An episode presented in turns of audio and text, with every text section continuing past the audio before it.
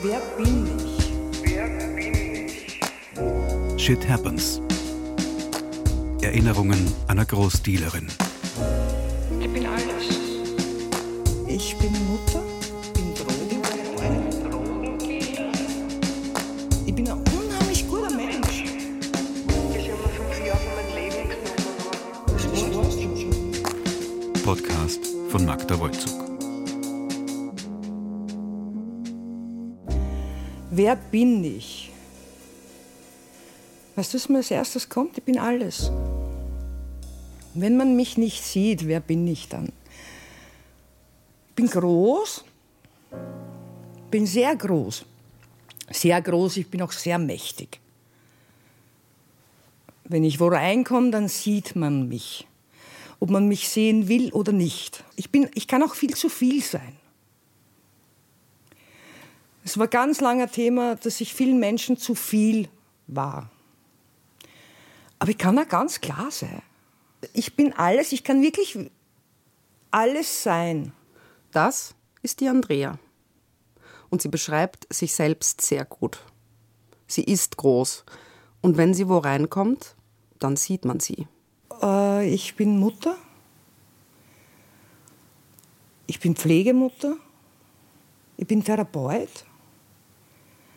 Ich bin Drogendealer gewesen. Großer Drogendealer gewesen. Ich bin ein unheimlich guter Mensch. Und ich kann das größte Arschloch sein auf dieser Welt. Habe mich halt in meinem Alter ziemlich gut im Griff.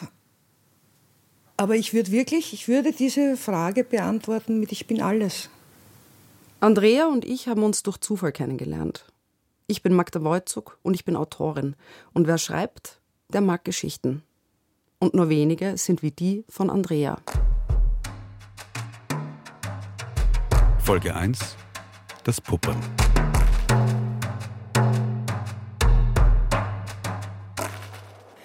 Im Jahr 2000 bin ich verhaftet worden äh, für 1000 Kilo Haschisch. Wir reden von Haschisch. Ja? Ist Haschisch eine Droge? Einer meiner besten Freunde hat jetzt einen CBD-Shop. Äh, heute ist es Heilung. Ich bin ja Drogendealer. Ja, war ich, weil es war illegal und es war nicht erlaubt. Und ich habe sehr wohl gewusst, dass das nicht erlaubt ist. Also ich würde mich jetzt nicht als unschuldig Verurteilte sehen. Der wohl größte Haschisch-Schmuggelring, der in Österreich je zerschlagen Ein großer wurde. Schlag gegen den Drogenhandel Zwischen September 1997 und Sommer 3,6 Tonnen Haschisch. Presse, 25. November Der 2000. Hauptangeklagten Andrea M. wird der Handel mit 800 Kilo angeklagt. Kronenzeitung, 23. Mai Bei 2000. einer unkorrekten Haschischabrechnung habe Erwin S. den Schuldigen mit an die Schläfe gehaltener Pistole in die Knie gezwungen und abartig. Andrea M. hatte Lokale betrieben, die eigens für die Drogenverteilung gepachtet Die worden Presse, 6. September Und die 2000. Dealer schreckten auch vor wurde mit Gewalt. vorgehaltener Waffe zu einem Treffen. Völlig ausgebrannt war am 6. Jänner dieses Jahres eine Wohnung im Haus Gaudensdorfer Gürtel. Und war für die Polizei klar, dass der Brand gelegt Der worden war. verdächtige Brandleger ist derzeit Am 14. April 2000 war der Mann tot. 26. November 2000. Wie wird man dazu? Da müsste man zum Anfang zurück. Die Revolution in mir, mit der ich geboren wurde. Und das nächste, was in mir immer war, ist, ich wollte immer wissen, was steckt dahinter. Ich konnte mich nie in dieses bestehende System, Weltsystem, unterordnen. Schaffe ich nicht. Unterordnen der geht nicht, geht nicht. Ich schaffe es nicht, weil ich diese ganz starken, sagen wir, Glaubenssätze dazu in mir habe, mit mir nicht. Und da habe ich aber jetzt schon viel daran gearbeitet, die war früher viel schlimmer. Aber ich für mich habe auf jede Konsequenz geschissen. Und dafür muss ich wirklich sagen, da bin ich heute dafür stolz. Sie konnten mich nicht erwischen. Ich habe mir vorher selbst wehgetan und ich habe mir selbst wehgetan, wie niemand anderen auf der Welt. Weil du musst einmal sehen, der vierjähriges Kind durch, durch Gitter. Ich habe mir selbst wehgetan, aber ich habe niemand anderen wehgetan. Ich bin unheimlich loyal, geradlinig und auch hilfsbereit. Also wenn ich wo zugehörig bin oder für eine Gruppe verantwortlich bin, dann können Sie dich hundertprozentig auf mich verlassen und ich werde auch Ihre Fehler akzeptieren. Und das ist in der kriminellen, das habe ich dort gelernt. Das gibt es ja auch heute nicht mehr. Ich rede von Zeiten, wo es noch gab, die alte Wiener Garde. Das war Ehre, das war Stolz. Das waren Gesetze, das waren ungeschriebene Gesetze, aber gute. Hätten wir die alle, würde vieles nicht passieren. Es gibt das nicht mehr. Aber würde jemand von, egal diesen Menschen, die ich dir jetzt aufzähle, in einer Notsituation sein, auch wenn ich den zehn Jahre nicht gesehen hätte, sage, da ist meine Tür und du bist willkommen. Dieses, ich werde nicht vergessen, wer du bist. Und das hat für mich diese Welt nicht mehr. Das haben die aber. Oder das hatten wir. Ich werde nicht vergessen, wer du bist. Aber in dieser Welt, in der ach so heiligen und wir sind so gute Menschen, du und am besten setzen wir sie noch zusammen und machen Yoga und sagen Om. Nicht annähernd, nicht annähernd gibt es diese Form von Freundschaft, Zusammenhalt und ja, Loyalität.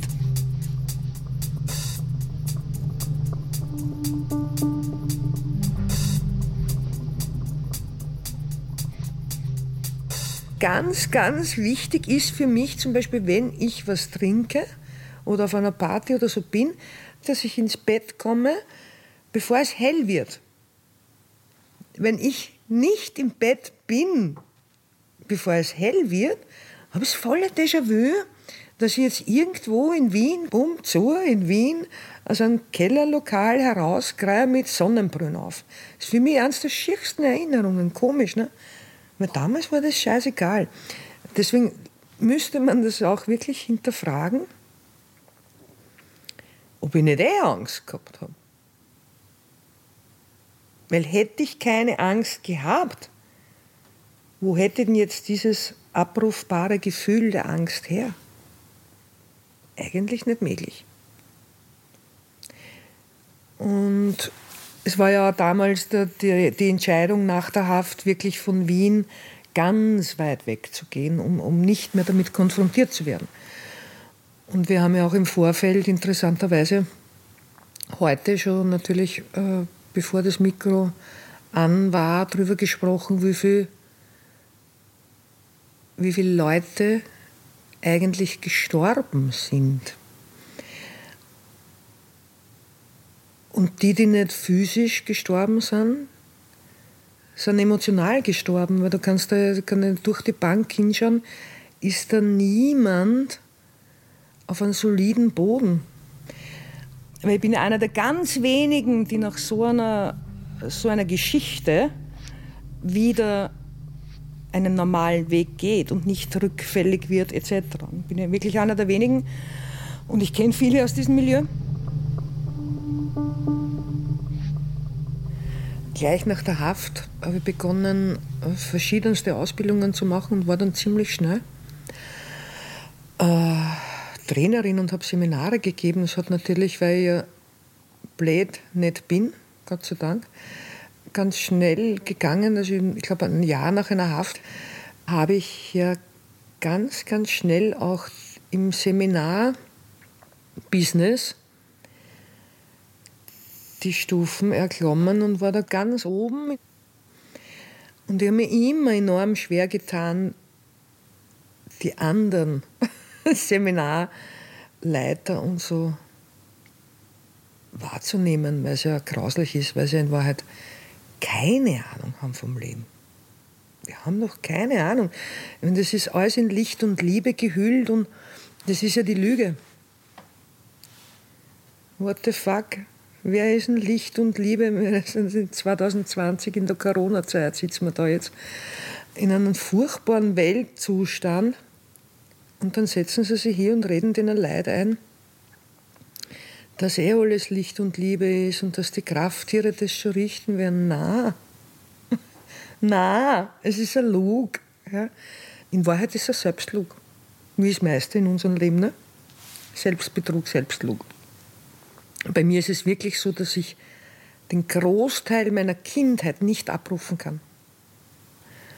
Und man sagt ja, dass das eigentlich ein Schutzmechanismus ist, ne? dass du diese Dinge einfach weggibst, weil du sie nicht verarbeiten hättest können.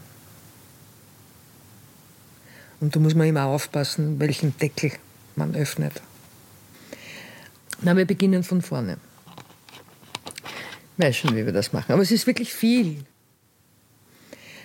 Meine Mutter, das war, ich bin geboren 1971, meine Mutter wollte mich angeblich dreimal mit damals mit Engelmacherinnen abtreiben. Es ist dreimal nicht gelungen, also wirklich mit, mit Stecknadeln, so wie sie das halt früher gemacht haben, heißes Wasser. Es ist nicht gelungen. Und ich bin dann mit fünf Kilo auf die Welt gekommen. Also es ist schon mal, ne? Und meine Mutter wäre wirklich tatsächlich fast gestorben bei der Geburt. Schon bei der Geburt, mit mir nicht mit mir nicht. Und das war natürlich dann im Laufe meines Lebens teilweise sehr ungesund. Dieses mit mir nicht. Das ist die Revolution, die du in dir trägst. Und die habe ich gehabt immer. Leben. Ich, da fällt mir der Hansi Langen. Ich spiele Leben. Ich habe genug davon. Hoch das Lilla. Äh, Leben.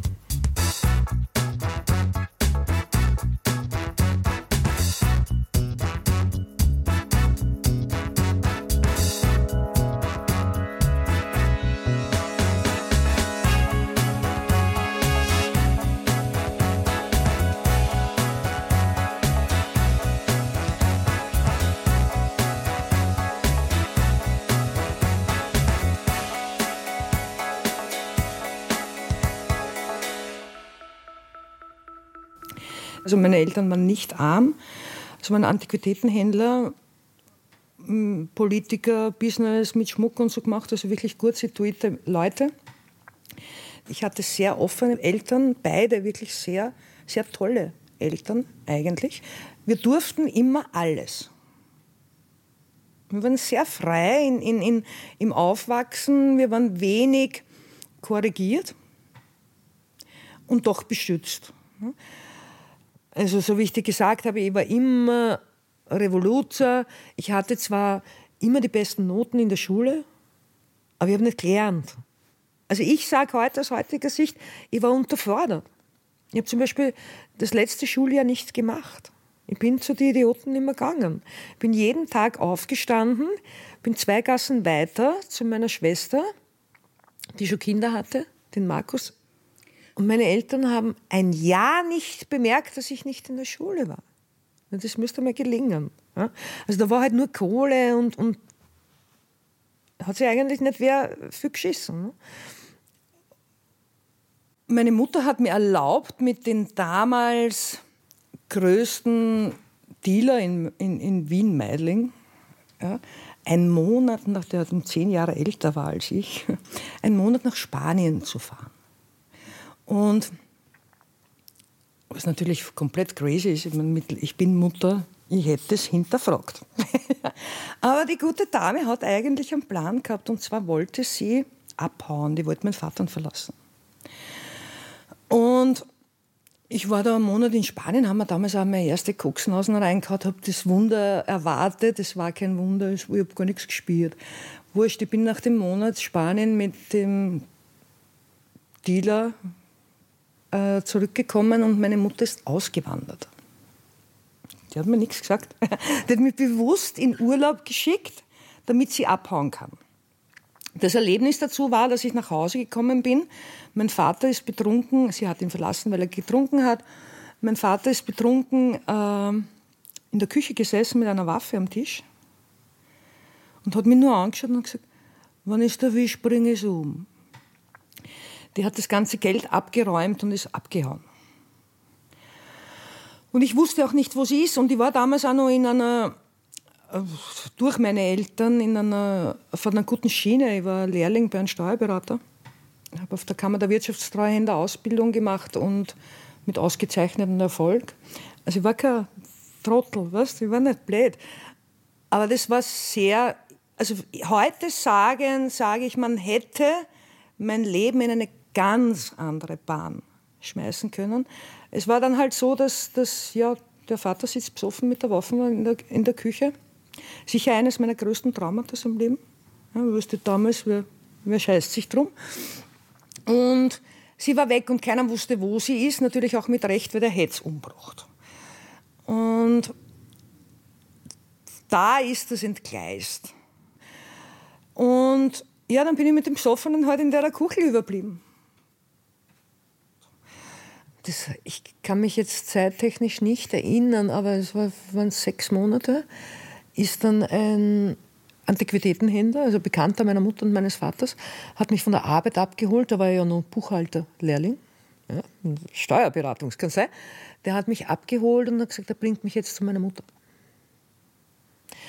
Da hat sie mir erklärt, ganz eine schräge Aussage, die ich bis heute nicht in meine Birne bekomme. Sie hat mich bei meinem Vater gelassen, damit er nicht komplett versumpert. Also damit er eine Aufgabe hat und sie nicht komplett versauft. Es war ganz, ganz lange ein, ein schweres Trauma für mich, aber unterbewusstes weil ich halt einfach weitergetan habe. Und ich will jetzt ja gar nicht sagen, meine Mutter ist schuld, weil die hat mich verlassen. Nein, ja, ich wollte es wissen. Was ich wirklich konnte durch dieses, dass sie mich jetzt im positiven Sinne, ja, was war die Reifung für mich, ist, ich war frei. Es gab niemanden mehr, der mir da irgendwie, irgendwie reinreden konnte.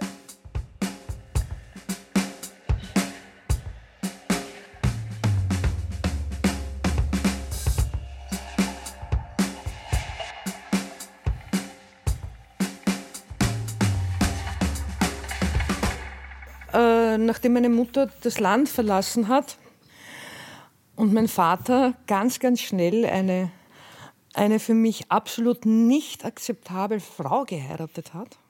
Aber wie ich vorher schon gesagt habe, wir sind total frei aufgewachsen. Mein Vater hat mir wirklich alles erlaubt. Alles. Ich liebe ihn dafür. Äh, und dann hat er, und meine Mutter auch. Und dann hat er eine, eine Frau geheiratet, die auf einmal gesagt hat, ich muss um 20 Uhr zu Hause sein und ich muss mir die Schuhe im Vorzimmer ausziehen.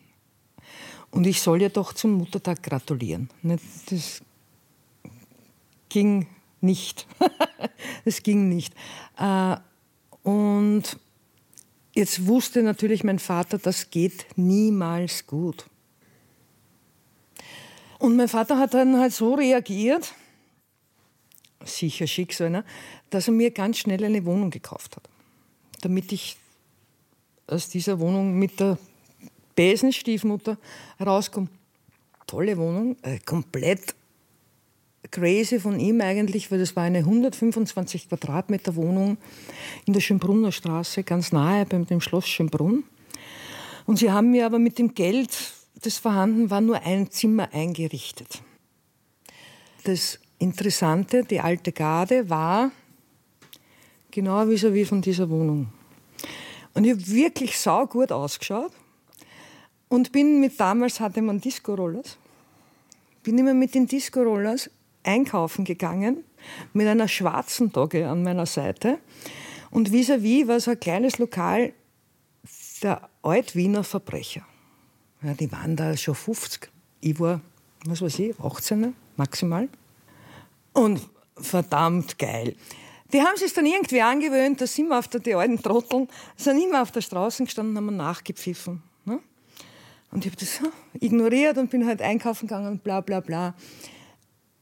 Äh, und da war Zufall, dass von meinem damaligen besten Freund, der hatte eine Freundin und das war die Zeit, wo AIDS gerade rausgekommen ist. Hat kein Mensch drüber geredet. Und den, seine Freundin war älter, rest in peace, war eine coole Frau, die AIDS hatte. Ja, und er sie trotzdem so geliebt hat und das mit ihr trotzdem eine Beziehung eingegangen ist, obwohl er das wusste. Aber der Zufall war, dass diese Frau für die sogenannte alte Garde sich prostituiert hat. Und sie ist dann schon im Spital gelegen. Sie wollte keinen Besuch mehr. Ich war damals ihre beste Freundin und man hat mich angerufen und hat gesagt, Andrea, wenn du sie noch einmal sehen willst, sie stirbt demnächst vorauf. Und habe wirklich das Bild noch immer bis heute vor Augen. Ich bin in dieses Zimmer hineingegangen, ich habe sie nicht erkannt. Bin rausgegangen, habe die Schwester angesehen und habe gesagt, wo liegt denn die Gerlinde? Und die hat mir angeschaut und gesagt, sie kommen gerade aus dem Zimmer. Ich bin nach Hause gefahren und ich wusste, dass sie, in Wien sagt man, in die Hocken gegangen, dass sie für die, die genau wie wie von mir das Lokal haben, die alte Wiener Garde, sich prostituiert hat. Und ich bin dort reinmarschiert. Ja. Haben mich dort hingesetzt, haben mir was zum Trinken bestellt und habe die angeschaut und gesagt, für welches Arschloch ist die Gerlinde in die Hocken gegangen. Mir waren die wurscht. Mir waren die immer wurscht. Und das war das auch, ich hatte auch keine Angst und ich habe mir immer gezeigt, wie ich bin. Und der Chef von diesem Lokal, Peter, ganz, ganz ein wichtiger Mensch in meinem Leben, hat mir angeschaut und gesagt, was ist Puppel? Sie haben mich immer Puppel genannt, bis zum Schluss. Und hat sich zu mir am Tisch gesetzt. Gerechnet habe ich eigentlich mit schleicht die oder rausschmiss oder vielleicht eine aufs Maul. Ja. Dann hat sie zu mir am Tisch gesessen und gesagt, was ist passiert? Und ich habe gesagt, die Gerlinde ist gerade gestorben. Und er hat sich wirklich hingesetzt und hat mir damals erklärt, er gesagt, na, na, na, na, na, Puppe, so ist es nicht. Äh, es war wirklich so, er hat mir das erklärt und ich habe das dann in Folge auch wirklich selbst so erkannt. Das war die Wiener waren ja wer. Also der Wiener Gürtel hat bis rauf nach Deutschland dirigiert. Das waren nur ein paar Verrückte, aber die waren wirklich so anerkannt ja, in Deutschland, Österreich, dass die Mädchen dazugehören wollten. Und da kommen wir wieder zur Geschichte. Ja, warum? Weil sie daheim haben. Du kannst, du kannst in der ganzen Story, die wir durchgehen wollen, kannst du immer wieder sehen, dass das aus einem fehlenden Zuhause passiert. Es ist so. Also das kann ich wirklich heute behaupten. Die wollten wo dazugehören. Und natürlich war ja das, da warst du jemand. Weißt du, was ich meine? Die waren niemand. Die waren vielleicht schön, aber wenn die sagen konnten, sie sind mit einem Roden zusammen oder sie sind mit einem Sind, dann waren die wer. Dann waren die aber auch beschützt. Das war schon so, dass, dass die Mädchen das auch wollten. Keine Ausbildung, ja, und einfach einen Rang und einen Schutz wollten. Und da war halt dann nicht nur ein Mädchen, die haben halt gehabt fünf, sechs. Aber was ich wirklich sagen muss, ich glaube, dass denen, denen damals als Mädchen von so einem nicht so schlecht ging, wie es heute ist. Die wurden nicht geprügelt, ja, sondern die haben einen Börzmantel gekriegt. Weißt du, was ich meine? Ja, die wurden schon auch geehrt. Und da gab es sehr wohl auch Liebe. Also ich würde jetzt nicht sagen, dass jeder Zuhälter äh, sein Mädchen nur verkaufte. Das hätte ich nicht so. Und ich meine, in dieser Welt, der hat immer zu mir gesagt, wie Flower Bauer Girl. Na, dort habe ich hinpasst wie Zahnschmerzen. Ja? Ich bin gekommen mit der Latzhosen und, und, und die ganzen alten Horner sind gekommen im Kostüm. Es war mir wurscht. Sie waren mir auch wurscht. Ich hatte von denen keine Angst. Aber das war halt so, dass ab dem Moment bin ich in dieses Lokal gegangen, sagen wir mal so. Ich wollte alles, was danach kam, wissen. Ich war unheimlich, ich glaube sogar, dass ich unterfordert war. Was mein Studium war damals schon die Psyche der Menschen. Das weiß ich heute. Ich wusste es natürlich mit 15 Jahren nicht. Aber mich hat immer nur, immer, mich haben immer nur höchst kriminelle Menschen angezogen. Und heute kann ich dir sagen, ich weiß warum, weil ich, ich wollte immer wissen, was steckt da dahinter? Shit Happens. Erinnerungen einer Großdealerin. Podcast von Magda Wolzug.